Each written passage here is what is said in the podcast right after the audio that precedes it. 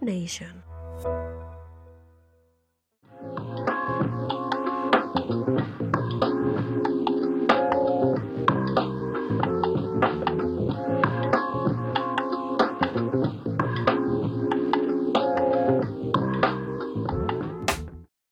Con esta nómina está el Junior para grandes cosas. Muy buenas a todos. Esto es la Mesa del Deporte y mi nombre es Etiel Flores. Junior, club campeón de nueve títulos de liga, dos Copas Colombia, dos Superligas Colombia, uno de los equipos más grandes e históricos de nuestro país. Fue el primer equipo junto a Santa Fe en llegar a disputar una final y seguidamente en quedar subcampeón. Pero un equipo tan histórico y que lo conocen por sus grandes nóminas se le ve un juego poco atractivo y con pocas posibilidades de disputar nuevamente una final. Pues actualmente el equipo cuenta con nombres que difícilmente puedan dar un nivel que requiere un club como el Junior. Jugadores que siempre cuentan con minutos, pero que en rendimiento no lo compensan.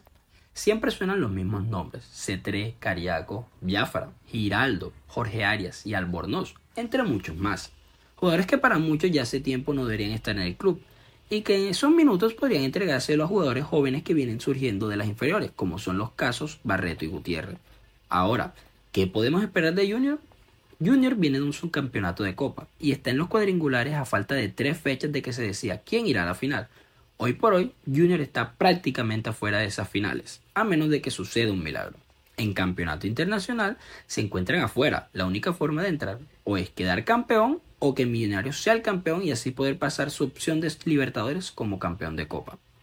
De perder o empatar el próximo juego contra Santa Fe este miércoles, Junior debería ir olvidándose de este año con muchos tropiezos y comenzar a pensar en el próximo para que no repitan los mismos errores.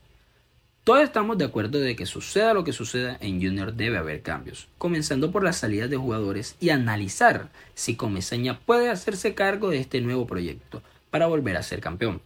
Con Comesaña nunca se sabe, ya lo ha hecho reiteradas veces, pero en el club debe haber aires nuevos, en todas las opciones que tengan en la mano. Pero entonces, ¿seguirá Junior con Comesaña a cargo del proyecto?